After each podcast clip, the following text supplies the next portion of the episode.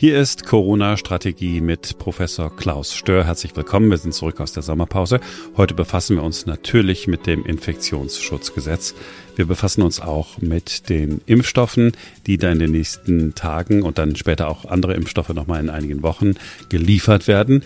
Wir fragen, wie sieht's denn aus mit der Diskussion um das Medikament Paxlovid, das aus Sicht des Bundesgesundheitsministers zu wenig verschrieben wird. Und wie ist die Datenlage, ist natürlich auch ein Thema heute hier bei uns.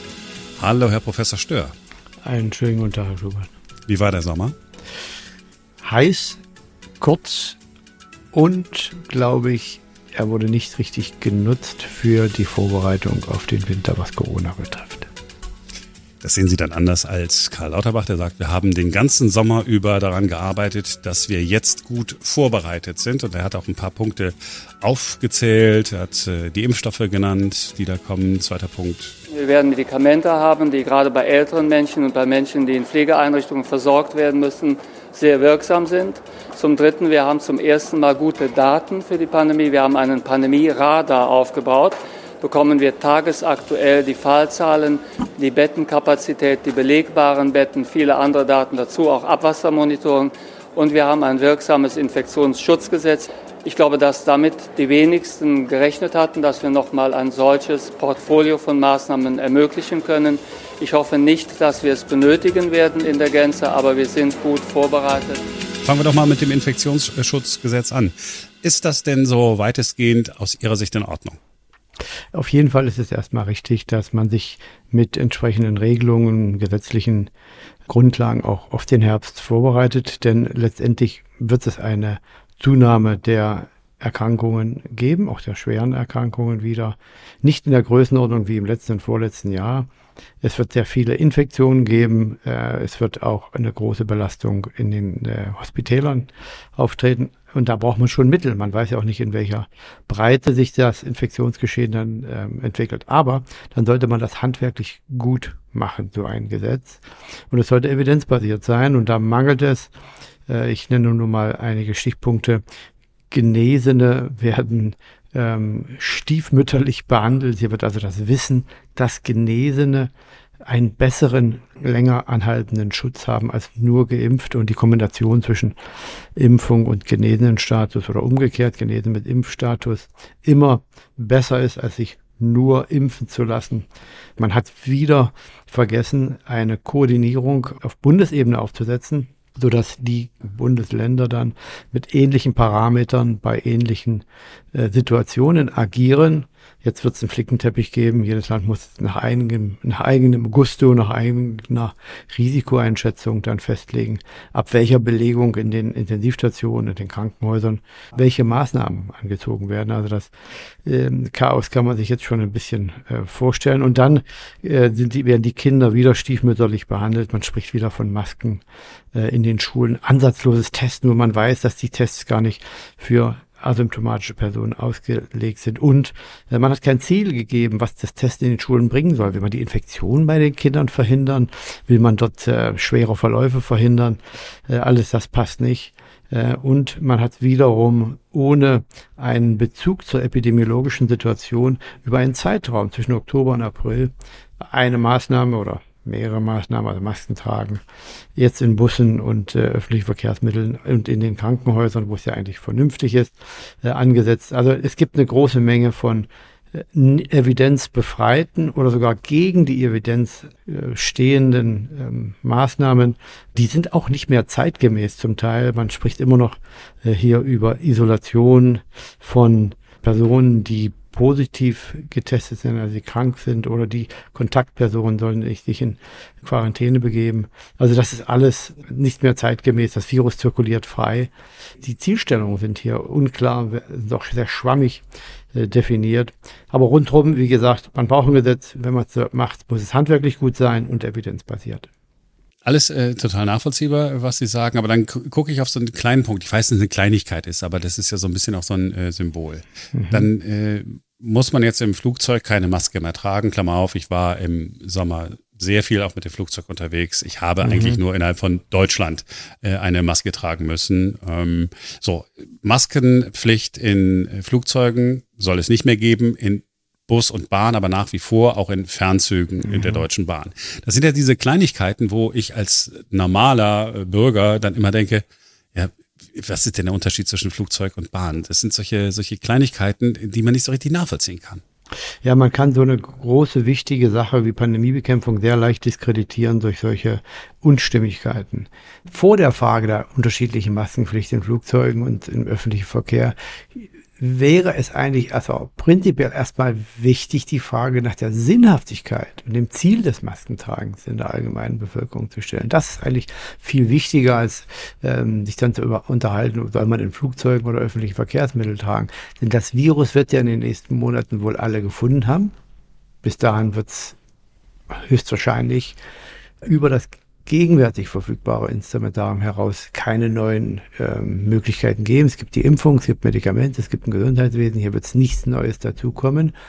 Und eine weitere Verschiebung von Erstinfektionen nach hinten bringt aus meinem Blickwinkel keinen medizinischen Nutzen. Weder für den Einzelnen noch für die Gesellschaft. Aber kommt mit erheblichen gesellschaftlichen Kollateralschäden, äh, weil der Staat ja auf eine gewisse Art und Weise die Eigenverantwortlichkeit des Einzelnen übernehmen will. Also das ist erstmal voranzustellen bei der gesamten Diskussion. Aber wenn man jetzt Ihre Frage versucht direkt zu beantworten, Unterschied Flugzeuge, öffentliche Verkehrsmittel, das kann erstmal nicht auf der Grundlage von belastbaren Studien beantwortet werden. Da muss man über die biologische Plausibilität gehen und dann kann man sagen, ja, in den Flugzeugen sind Masken während des Fliegens eigentlich insgesamt wenig sinnhaft. Warum? Es gibt HEPA, sogenannte HEPA, virusdichte Filter, die in den Flugzeugen verbaut sind. Und dann wird beinahe im Minutentakt die Luft ausgetauscht. Es muss so sein, weder Kühlung und so weiter. Anders schaut es natürlich auf dem Boden aus. Da haben Sie auch schon mal länger im Flugzeug gesessen auf dem Boden und dann wird es schon nämlich richtig warm. Die Ventilation ist nicht an und da gibt es natürlich hohe, sehr hohe auch Viruskonzentrationen möglicherweise. Aber da gibt es, wie gesagt, keine Daten zu. In den ICEs ist dann wieder die Infektionswahrscheinlichkeit geringer wegen der Klimaanlagen im Vergleich zu Regionalzügen, Straßenbahnen und Bussen. Aber wie gesagt, Daten gibt es jetzt nicht dazu. Da muss man über die biologische Plausibilität gehen. Aber fundamental ist es ja nur Teil der ja, bestenfalls suboptimalen Kommunikationsstrategie, äh, dass man auch hier diese für Sie und für alle eigentlich anderen offensichtlichen Diskrepanzen weiterhin offen lässt und auch nicht proaktiv kommuniziert. Und der, der Regierungsflieger, der hat da nicht viel geholfen. Abwassermonitoring, Pandemieradar, wie äh, Karl mhm. Lauterbach gesagt hat, das ist auch etwas, was kommt. Da würde ich doch jetzt mal vermuten, dass Sie sagen, ja, das ist der richtige Weg. Wir kommen endlich am Ende der Pandemie, hoffen wir, dass es das Ende der Pandemie mhm. ist, an vernünftige Daten. Ja, warum macht man das Abwassermonitoring? In der äh, Epidemiologie, Surveillance und Monitoring stellt man immer die Frage, was werde ich mit den Daten machen, die ich dann bekomme? Also wenn wir jetzt das Abwassermonitoring aufbauen, dann wird man feststellen, dass zum Beispiel in einer bestimmten Zeit äh, mehr Viren in einer bestimmten Region ausgeschieden werden. Und was macht man dann? Herr Schubert, wenn Sie jetzt feststellen, in Berlin nimmt jetzt genau wie in Köln und in anderen Städten mit dem Beginn des Winters äh, wird die Viruslast in dem Abwasser höher. Was machen Sie dann? Ähm, alles weiter wie bisher. Eine Maske tragen? Äh, ich weiß nicht. Ja, ich weiß nicht, was man damit anfangen will mit den Daten. Ich meine, letztendlich sollten die Grenzwerte und Parameter ja auf medizinischer Grundlage entschieden werden. Und so eine sogenanntes Monitoring, Abwassermonitoring ist richtig und gut, wenn es nicht um eine Seuche geht, eine Infektionskrankheit, die im Prinzip schon ubiquitär, also überall in der Population verbreitet ist. Es gibt keine neuen Informationen, die man hier bekommt. Und auch neue Varianten kann man dadurch nicht entdecken. Man kann zwar dann genetisch veränderte Viren erkennen, aber was eben viele noch nicht verstanden haben, ist, dass genetische Veränderung nicht unbedingt immer heißt, dass das Virus sich auch in seiner krankmachenden äh, Fähigkeit verändert. Das muss nicht sein, kann halt sein.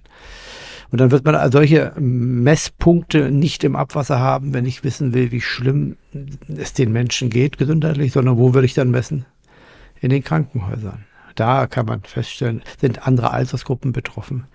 Gibt es andere schwere Verläufe, sind andere Organe betroffen? Ähm, gibt es mehr Patienten? Und das sind eigentlich die Parameter, mit denen man Pandemiebekämpfung macht. Abwassermonitoring ist ein wissenschaftliches äh, Tool, was man verwenden kann zum Beginn der Pandemie, um äh, bestimmte äh, Stadien ähm, der Virusbelastung schon zu erkennen Aber gegenwärtig ist es komplett irrelevant, weder für die Variantenbestimmung noch für die Risikoeinschätzung. Ja, die Datenwüste geht weiter. Es gibt ja eine Studie, die jetzt endlich begonnen wurde, äh, die die Immunlücke äh, feststellen soll. Die ersten Daten liegen schon vor, wurden auch schon zusammengefasst, sind aber jetzt noch nicht zur Verfügung. Ich hoffe, dass die Daten bald kommen werden. Äh, die wären aber nicht wichtig für das Infektionsschutzgesetz, sondern das wären richtig wichtige Daten, um die Impfkampagne zu steuern. Denn letztendlich ist es ja falsch, jetzt Impfstoff anzubieten für alle, ähm, sondern man müsste den Impfstoff besonders denen nahelegen, auch mit vielleicht größeren Ermunterungen, die besonders schwer erkranken können, das sind die über 60-Jährigen äh, und die Vulnerablen. Die Daten sind ja nun äh, mehr als belastbar. Und das wären diejenigen, die sich noch nicht haben impfen lassen aus dieser Gruppe. Also die ersten sollten sich boostern lassen und die anderen, die noch nicht geimpft sind, äh, sollten sich dann ähm, erst impfen lassen. In den USA geht man jetzt über wie in das Spanien, wie, wie ich vorher gesagt habe, dass man sagt, in der Zukunft wird gegen Corona so geimpft werden wie gegen Influenza. Einmal, äh, bevor der Winter beginnt, bietet man das an den Vulnerablen. Und dann ist es gut. Ähm, das sollte man in Deutschland auch machen. Jetzt Impfstoff zu kaufen ohne Ende. Ähm, und Impfstoff, da kann ich nachher noch was zu sagen, der in seiner Wirksamkeit, diese neuen äh, Variantenimpfstoffe, marginal besser ist. Also jetzt brauchen wir Daten, die diese Immunlücke feststellen. Und Impfstoff jetzt allen anzubieten, wie Warmbier und, sagt man, Warmbier und Semmeln, glaube ich, ja, ähm, ist nicht richtig, weil man ja an der Immunlücke vorbei impft, auch wieder mit Steuergeldern, die man hätte vielleicht besser und anders ausgeben können. Und vielleicht jüngeren Leuten, die verängstigt sind, unbegründeterweise, dann die Impfung anbietet, wo das äh, äh Risiko-Nutzen-Verhältnis marginal ist und dann aber das ist das Schlimme, aber die Älteren vergisst. Impfkampagnen braucht sicherlich in den Alten im Pflegeheim, bei der stationären und mobilen Krankenpflege. Dort gibt es noch Regionen, wo eben das Pflegepersonal 50, 60 Prozent erst äh, geimpft wurde. Äh, auch in den alten Pflegeheimen gibt es sehr viele noch, die nicht geimpft sind.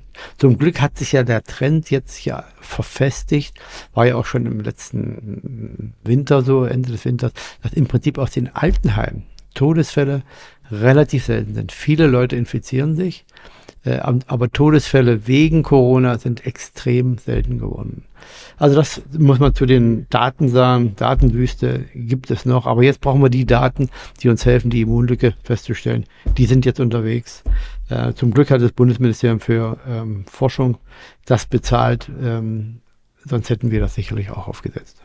Sie haben ja zusammen mit anderen äh, das auch ganz schön angeschoben. Wissen Sie ungefähr oder können Sie abschätzen, wann wir äh, die Daten aus dieser Studie dann öffentlich diskutieren können? Ich denke mir, dass in der nächsten oder übernächsten Woche die Daten zumindest äh, die ersten Informationen auch vorliegen werden. Mhm. Okay. Gucken wir noch mal kurz auf die Impfstoffe. Da ist es ja ähm, in den äh, vergangenen Tagen so ein bisschen äh, durcheinander gegangen. Die große Frage war, Warum haben wir jetzt Impfstoffe gegen BA1 und man soll sich gegen BA1 impfen lassen, aber dabei ist BA4 und BA5 doch eigentlich ja. eine der beiden jeweils die vorherrschende Variante und die Impfstoffe kommen aber später. Ganz praktisch, äh, wenn ich äh, zu denen gehöre, von denen Sie sagen, die sollten sich impfen lassen, soll ich jetzt die BA1-Impfstoffvariante nehmen, die jetzt kommt, oder soll ich warten? Oder? Sie können jede Variante nehmen jetzt, denn letztendlich äh, ist die Wirkung gegen schwere Verläufe, also Hospitalisierung und Tod, auch bei der Wuhan, beim Wuhan-Impfstoff noch ausgezeichnet. Der geht weit über das hinaus, was man sich als Minimalschwelle bei der Erstzulassung gesetzt hatte. Das war 60 Prozent, äh, dass jeder äh, also von zehn Geimpften, ähm, die erkranken, ähm, sechs äh, nicht versterben würden. Also dass man bei denen diese schweren Verläufe verhindert. Jetzt liegt das bei 90 Prozent. Äh, und äh, auch der Wuhan-Impfstoff äh, ist noch sehr, sehr gut hierbei. Es gibt marginale Verbesserungen, was die Antikörpertiter betrifft, bei den neuen auf angepassten Impfstoffen, wo der Stamm verbessert wurde. Aber es gibt keine Daten dazu.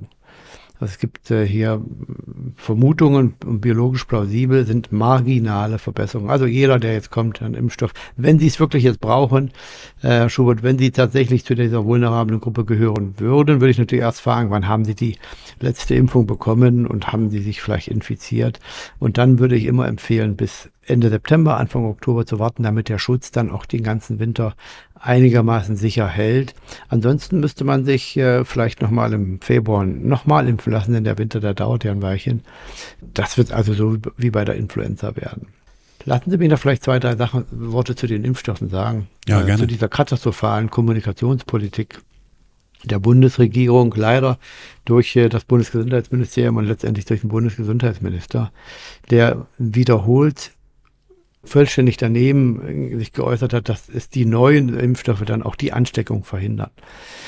Äh, wer das sagt, hat fundamental noch nicht verstanden, dass es sich bei dieser Atemwegserkrankung, die natürlich auch andere Organe das eine oder andere Mal betreffen kann, um eine Infektion handelt, die nicht zur sterilen Immunität führt und auch die Impfung führt nicht zur sterilen Immunität. Das heißt, jeder, der sich impft oder infiziert, wird sich irgendwann nach Monaten, nach Jahren nochmal anstecken. Also auch die Impfung, da kann man sich 10 oder 20 Mal impfen lassen, wird nicht zur kompletten Verhinderung der Ansteckung führen. Über einen gewissen Zeitraum ist das Risiko geringer, aber bei entsprechenden Dosen, bei entsprechender äh, physischer Ausgangslage ist die Ansteckung auch dann wieder möglich.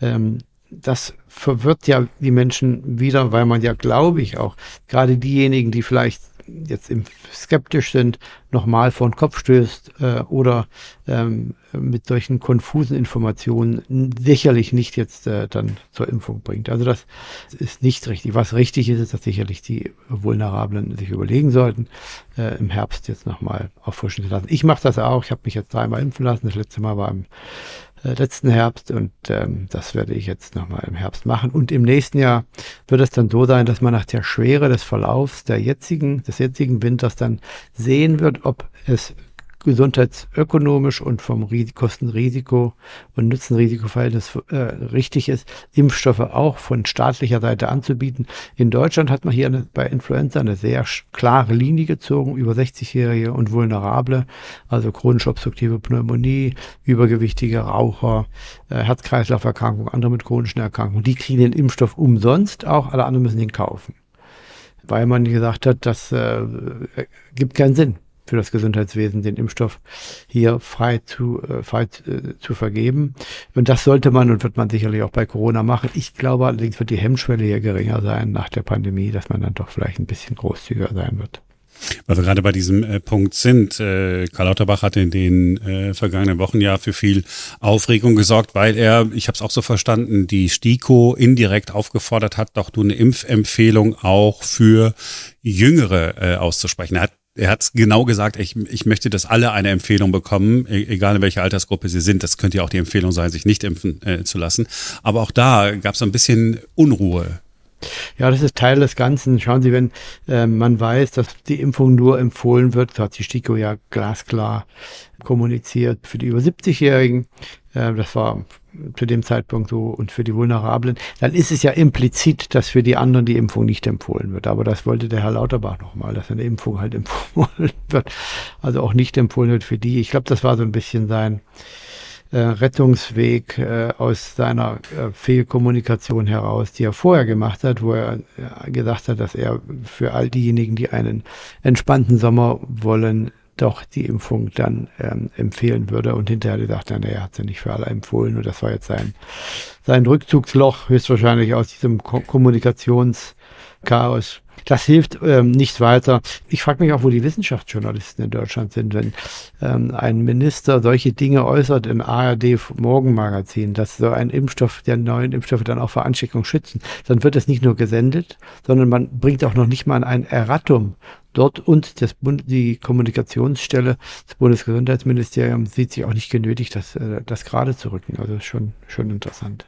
Ähm, die Diskussion hat es auch gegeben, äh, dass ursprünglich so, so vorgesehen war, dass nach drei Monate nach der Impfung sozusagen das Impfzertifikat ungültig ah, wird. Jetzt kriege ich Zahnschmerzen, wenn Sie das schon erwähnen. Ja, das ja, ist tut mir leid, es geht nicht anders. Ja. Ist also auch völliger Humbug. Nein, das ist erstmal richtig sicherlich, dass man Grenzwerte setzt. Das muss man immer machen, auch wenn das eben äh, manchmal sehr mechanistisch erscheint, der ab 60 Jahre impfen wir darüber oder darunter. Aber wer ähm, hier den Genesenen nur einen dreimonatigen genesenen Status gibt, ist das schon, ist ja schon mal evidenzbefreit in der Diskussion. Und dann werden die geimpft, die müssen frisch geimpft sein, also müssen vor drei Monaten geimpft sein. Die Daten geben das ja auch nicht her. Und man zwingt ja die Leute damit, und das ist ja wieder das Konträre, eigentlich, dann wäre das, wer keine Maske tragen will im Restaurant sich alle drei Monate impfen zu lassen, was ja auch wieder kontraindiziert ist. Also es ist bestenfalls schlecht durchdacht und schlecht handwerklich gemacht. Man könnte es auch anders beschreiben. Gut, was wir nicht tun wollen, habe ich äh, ihrer Pause entnommen. Äh, völlig okay. Ein Punkt, auf den wir auch noch äh, gucken müssen, äh, weil Karl Lauterbach das auch äh, explizit erwähnt hat. Wir haben Medikamente, die sehr wirksam sind und dann komme ich mit meiner Klammer auf, die aber äh, nicht so richtig verschrieben worden sind. Stichwort äh, Paxlovid.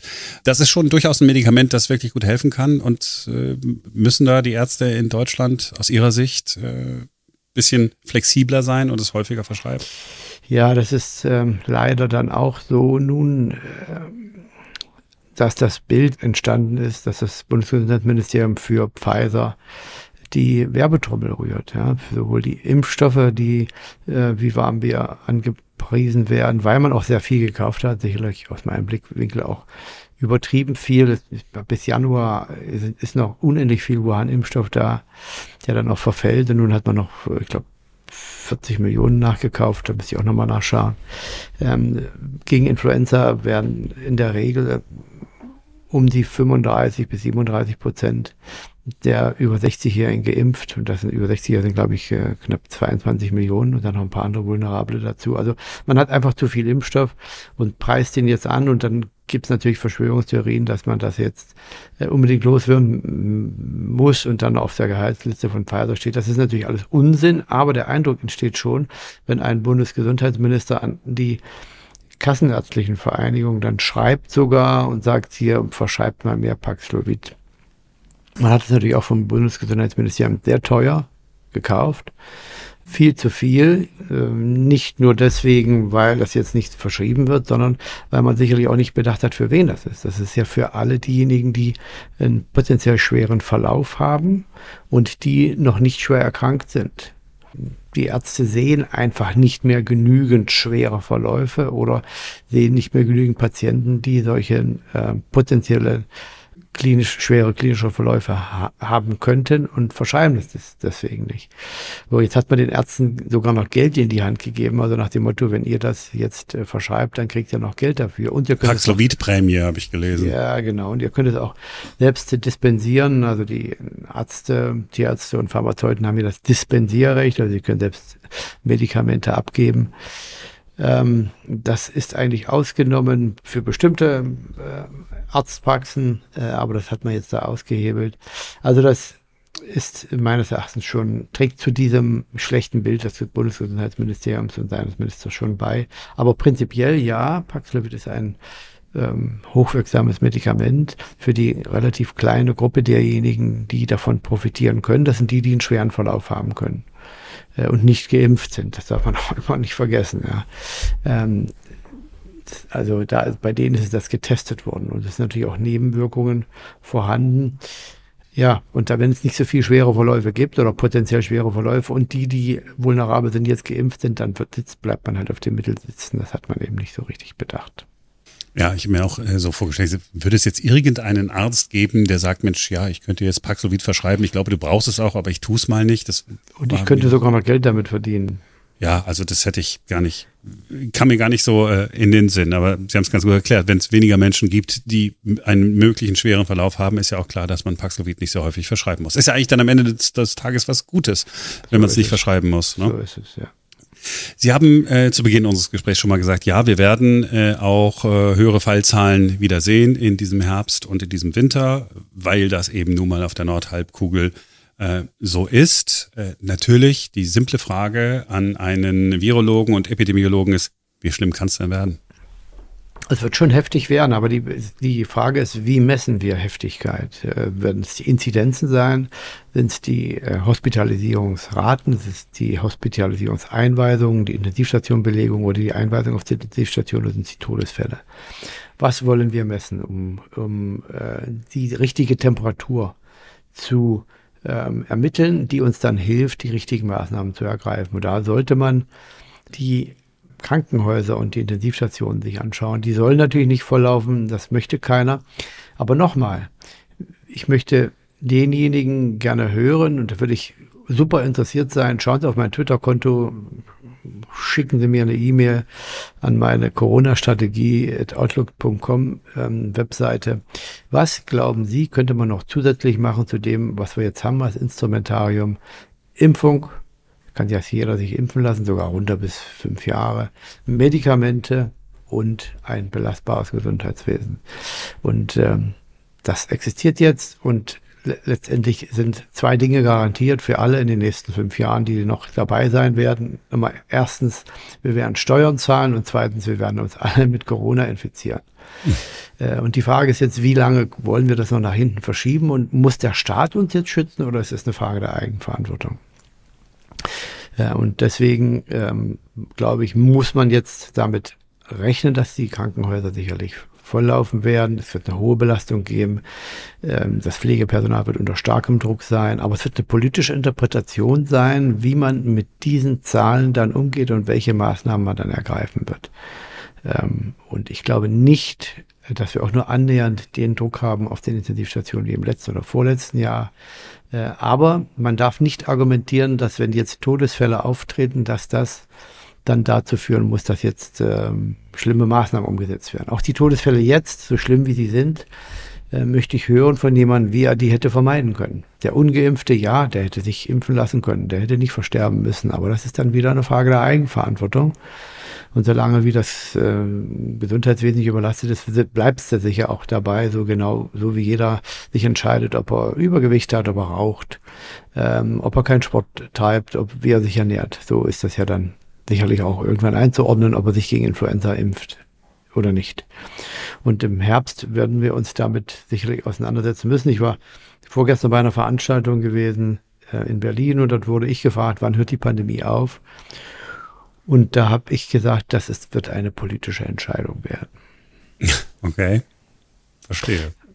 Gemessen wird die Ende der Pandemie in den Krankenhäusern auf epidemiologischer Seite, wird sie dann aufhören, wenn die Auswirkungen der Erkrankung der anderer Atemwegserkrankungen gleichkommen äh, und wir dann zu der, mit den normalen, so wie wir sie kennen, Maßnahmen äh, diese Infektionserkrankung ähm, bekämpfen. Das würde sein, wenn jemand krank wird, zum Arzt geht, wird getestet äh, und dann wird er symptomatisch behandelt. Wenn es eine spezifische Therapie gibt, wird die eingesetzt.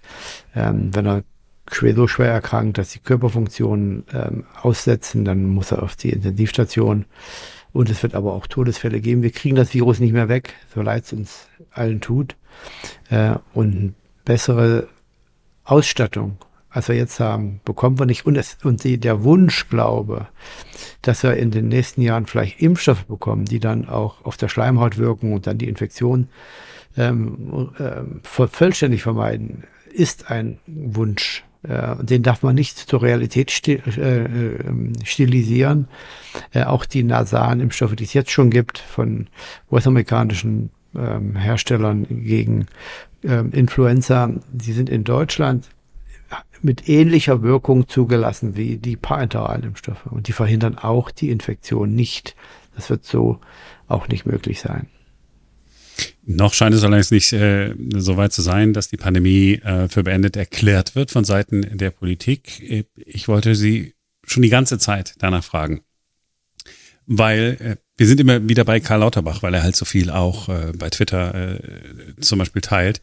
Äh, die Frage Gehirninfektionen oder äh, äh Entzündungen, oder ich, ich, genau weiß ich es kann ich Sie mir besser sagen.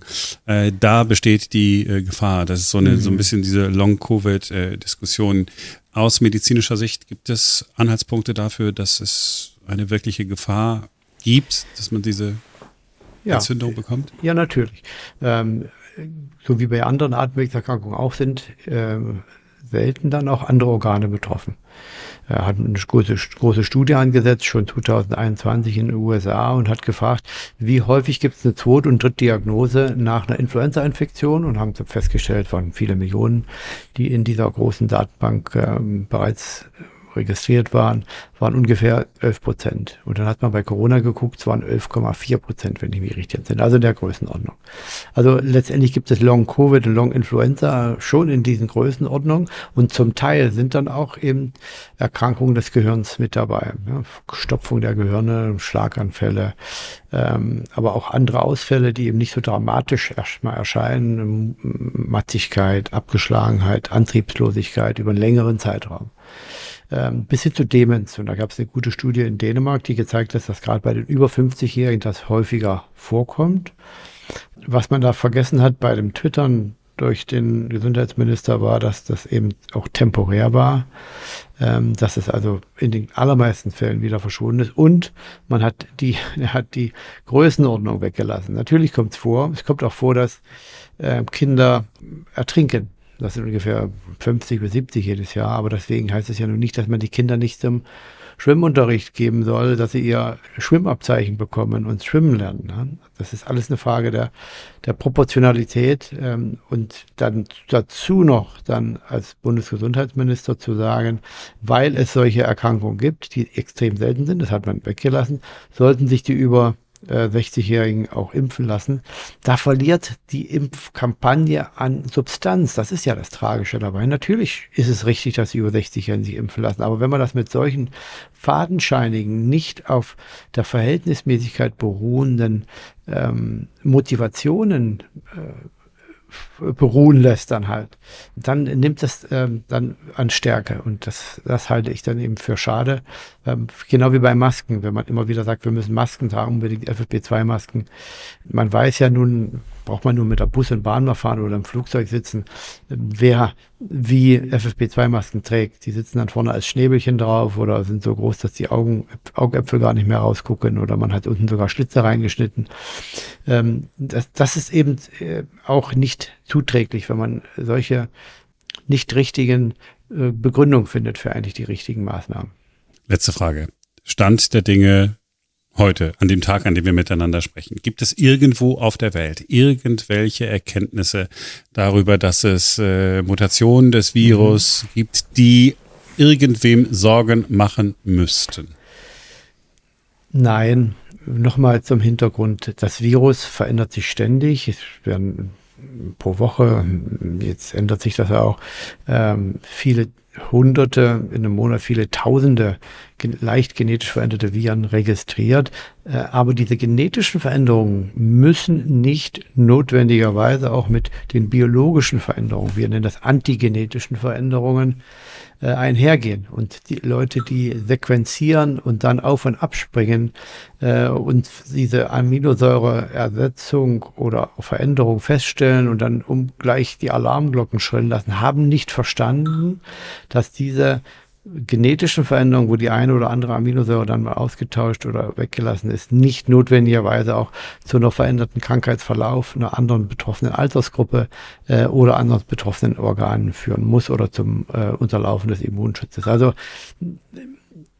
wir sehen so eine Variante noch nicht. Und wenn die vielen, Antigen, die vielen genetisch Veränderten, die jetzt weiterhin auftreten werden, kein Unterlaufen des Immunschutzes ähm, an, ähm, zeigen oder veränderte Krankheitsverläufe anderer Altersgruppen, dann wird das auch so bleiben. Aber äh, ich muss Sie enttäuschen, ähm, Schubert, es wird eine neue Variante geben äh, und vielleicht sogar schon im Frühjahr nächsten Jahres. Frühjahr nächsten Jahres. Aber es wird dann auch eine Variante sein, weil das haben Sie in der Vergangenheit immer gesagt, die, die tendenziell, wenn man in die Historie guckt, eher schwächer ausgeprägte Infektionen verursacht. Ja, das ist jetzt keine Exponentialfunktion, das ist mehr so eine logarithmische Funktion. Also die nimmt jetzt ab, nachdem solche Viren aus dem Tierreich auf den Menschen überspringen, wirken die zuerst sehr aggressiv. Da gibt es viele Hendra, Nipah-Viren, H5N1. Ähm, viele Zoonosen ähm, sind ja vom Erreger, die vom Tier, Mensch, vom Tier auf den Mensch übersprungen sind, die verursachen schwere Erkrankungen. Dann passt sich das Virus an über einen relativ relativ kurzen Zeitraum sehr schnell, das haben wir gesehen. Und dann läuft diese Anpassung aus und es entsteht eine, ein Equilibrium, ein Ausgleich zwischen dem Erreger, der Umwelt und dem, dem Wirt. Und diese Abschwächung wird jetzt nicht mehr viel weitergehen. Davon würde ich ausgehen. Aber es kann sein, dass dieses Virus, das jetzt relativ relativ mild äh, an der Erkrankung, äh, Erkrankung verursacht, weil schon so viele Leute Immunantwort ähm, haben, jetzt eine antigenetische neue Variante sich bildet, dass der Immunschutz nicht mehr so gut ist und dann wird es mal wieder so ein, so ein Influenza-Winter geben. Es wird dann vielleicht ein Corona-Winter sein, wo sehr viel mehr Leute erkranken. Dann holt sich jeder wieder diese neue Immunität von der Variante und dann hält das wieder drei, vier, fünf, sieben Jahre und dann gibt's wieder mal so einen Winter. Aber dass dies, diese Abschwächung der Pathogenität, der äh, in, äh, innewohnenden Pathogenität jetzt nochmal solche großen Stufen nimmt, wie wir das gesehen haben zu Omikron, das glaube ich nicht. Also wir sind jetzt schon bei einer relativ schwachen Variante, mit der wir theoretisch gut leben könnten. So ist es. Herr Professor Stör, haben Sie vielen Dank für Ihre Zeit. Ich bedanke mich bei Ihnen. Soweit diese Ausgabe von Corona-Strategie mit Professor Klaus Stör. Melden Sie sich doch direkt bei uns oder auch bei Professor Klaus Stör. In den Show Notes dieses Podcasts finden Sie den E-Mail-Kontakt und auch den Link zum Twitter-Account von Professor Stör. Das war's für heute. Ich bin Marc Schubert. Wir hören uns äh, demnächst wieder. Corona-Strategie mit Professor Klaus Stör ist eine Produktion von New Media.